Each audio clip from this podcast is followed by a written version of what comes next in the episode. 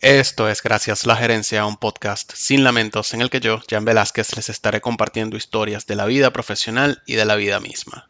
Este es el episodio número 37 y está disponible en Apple Podcast, donde puedes dejarme una review, y en Spotify, donde puedes darle follow y además dejarme una review también.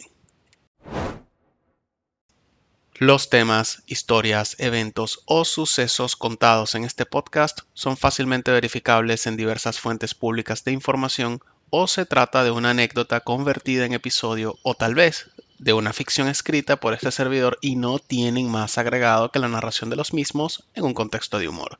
Dicho esto, ahora sí, comenzamos.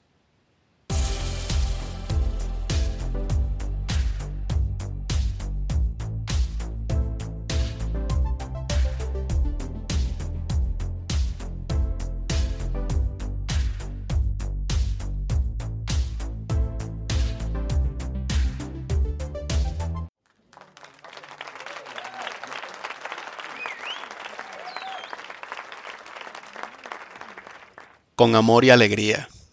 Qué frase de mierda, weón. Que, que me trae muy malos recuerdos. Me explico. Sucedió que un jefe que tuve solía decir esa frase, que según él era algo que a su vez solía decir su suegra.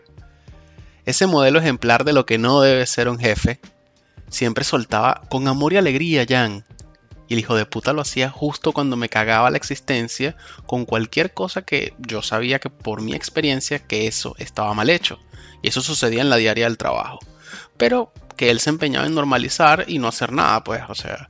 O bien lo hacía cuando él había acordado cosas con todos los departamentos y yo era el último en enterarme de dichos acuerdos para luego quedarme totalmente perdido en cada reunión operativa, obvio encabronarme decirle que qué había pasado y él me decía, con amor y alegría, Jan, hijo de puta. Bueno, para este episodio decidí tomar esa frase con pinzas em, desde otra óptica, ¿no? Fíjense, yo llevo un tiempo preguntándome por qué hoy por hoy me cuesta tanto pensar con amor y alegría a la hora de empezar un día de trabajo. O sea, yo recuerdo que en alguna época a mí me daban unas ganas genuinas de ir a la oficina, pero un entusiasmo real por ir a sentarme en mi puesto, o sea, y entrar en la dinámica de trabajo que tenía.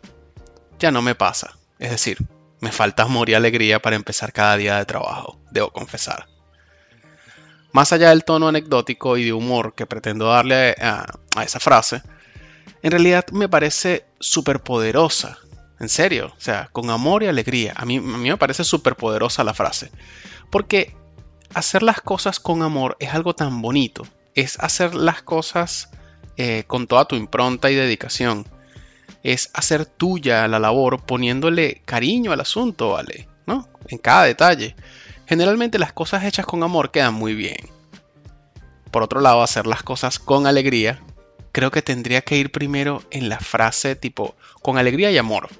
Porque estar de buen mood, eh, tener buena onda para hacer las cosas, es lo que al final permite que le tomes cariño a lo que haces.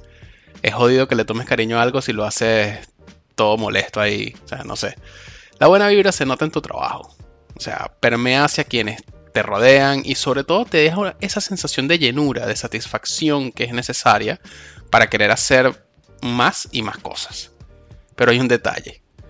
Eh, en estos tiempos de inmediatez, en los que todo es un corre-corre, en los que la mayoría de los profesionales tenemos algún grado de afectación en nuestra salud mental, el amor y la alegría en lo que hacemos resultan ser insumos escasos en el ámbito laboral. Pero, ajá, vamos por partes, dijo Jack the Ripper. Volviendo a mi pregunta inicial de por qué me cuesta eh, pensar con entusiasmo sobre un día de trabajo, creo que la respuesta está en dos lugares, en mí y en mi entorno. Comenzando desde lo que controlo, el tema comienza, valga la redundancia, en mí, porque también han cambiado varias cosas en mi forma de ver eh, mi carrera profesional. Digamos que ahora se me da muy fácil ser más realista y menos apegado a seguir ninguna tendencia. O sea, aprendí a ir por la mía, Aprendí a transitar mi vida profesional según lo que creo, según lo que me convenga a mí y a los míos en casa. Es así de sencillo. Figurar o destacarme es algo que ya no está entre mis prioridades, eh, por tanto soy menos proclive a buscar aceptación o tratar de ascender a costa de lo que sea o quien sea. Y ojo, ojo, ojito, que no, que no confundan esto con que me falta hambre de triunfo o ganas de romperla. No, señor. Es solo que ese triunfo ya no lo busco para mostrarlo ante mi jefe o ante el equipo de trabajo, sino para mí solito. O sea, para eso es que busco un triunfo. Para, no sé, para vacilar ese logro con mi familia y los tres gatos que considero lo más cercano a amistades. Eso último, ahorita que lo digo, eso último me ayuda también a explicar mi punto con el amor y alegría. Que, a ver, gracias a una conversación bien nice que tuve con mi esposa, pude darme cuenta que la socialización era esa chispa que encendía ese entusiasmo real que tenía hace algunos años por ir al trabajo. En realidad el entusiasmo por ir a la oficina era más por ir a compartir con la gente que por el trabajo en sí mismo.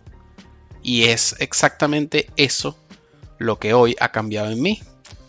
Ya no soy tan socialmente, mm, no digamos activo, porque socializo sin problemas, pero ya no lo hago a diestra y siniestra como lo hacía de joven. Ahora soy más pausado, ahora comprendo que gano poco o nada al intentar compartir mi tiempo con quien no comparto intereses, entonces ya ni lo intento. Eso es, digamos, em, de forma políticamente correcta, que ahora soy más selectivo o más bien, hablando mal y pronto, que soy menos tolerante a las estupideces. Pero eso es en lo que tiene que ver conmigo, a lo interno. Ahora hablemos de lo que no controlo, o sea, el entorno. Miren, los años de experiencia traen consigo madurez. Eso es un cliché y todo el mundo lo dice y bla bla. Pero sobre todo lo que trae eh, esa experiencia, esos años, es agudeza en el criterio. Con los años uno se cuestiona y cuestiona todo, en pro de una explicación lógica que soporte cada hecho o acción en nuestra vida cosas tan sencillas como, no sé, la famosa frase eh, es demasiado bueno para ser cierto. Bueno, algo así. Y coño, no es que se trate de sobrepensar cada pendejada en nuestras vidas, obviamente que no, es simplemente procesar las cosas con un mejor filtro, creo que es eso. Eh, creo que va por ahí los tiros, o sea, es como que uno procesa con un filtro mejorado cada cosa. Acabo de cumplir 43 y así como ya no me complico por un montón de cosas que sencillamente pasaron a valer verga para mí. Así, perdón el francés, pero es la realidad. Muchas cosas pasaron a valer verga para mí. También hay cosas con las que necesito estar conforme. Cosas que estando más joven, de plano, no les prestaba atención. Una de esas cosas es qué sensación me deja mi trabajo al finalizar cada día. Sea, es cuestionarme cómo me siento con eso que hago. Quizá porque me doy cuenta que laboralmente me quedarán, no sé, unos 15, 20 años para seguir estando al 100% y de allí empezar a declinar en performance. Por eso, creo que por eso ha pasado a ser importante para mí cómo me siento con lo que hago, porque definitivamente esta vida es muy cortica para andar sin sentirse pleno. Ahora juntemos argumentos y vayamos al resumen.